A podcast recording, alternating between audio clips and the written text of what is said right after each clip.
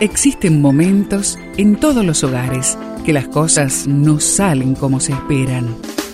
Susana y Gustavo Piñeiro te traen soluciones para tener un hogar diferente y duradero. Quédate con nosotros, porque ahora comienza Hogares de Esperanza. Porque ¿cuál de ustedes queriendo edificar una torre no se sienta primero y calcula los gastos? A ver si tiene lo que necesita para acabarla. Lucas 14, 28.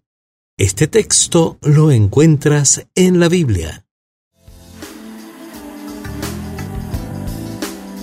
Un buen amigo que actualmente dirige las operaciones de un emprendimiento de actividades dirigidas a la familia, participó en el diseño y construcción de una torre en un lugar muy importante, una de las más atractivas del mundo.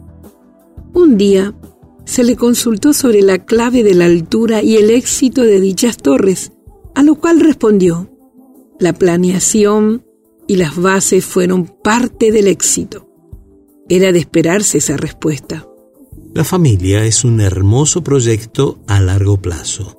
Debemos decir que el plan de corto plazo es a un año. El de mediano plazo va a ser a tres o cinco años y el de largo plazo es de más de 5 hasta 15 años. Planear es trazar la ruta a seguir para lograr las metas que nos hemos propuesto. Puede ser que haya cambios en el camino, pero el plan está definido.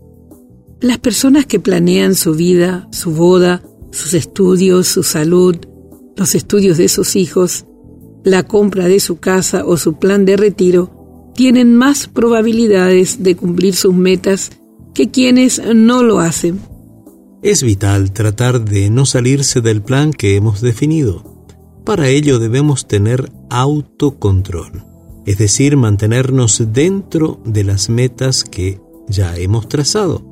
Solo así podremos evaluar si nos mantenemos en la ruta financiera correcta o si estamos fallando al blanco. Te invito a poner ante la familia una pregunta. ¿Cuál es la clave para construir un edificio? Y con esas respuestas aplicarlo a la familia. Y por supuesto, la importancia de planear. Vamos a orar.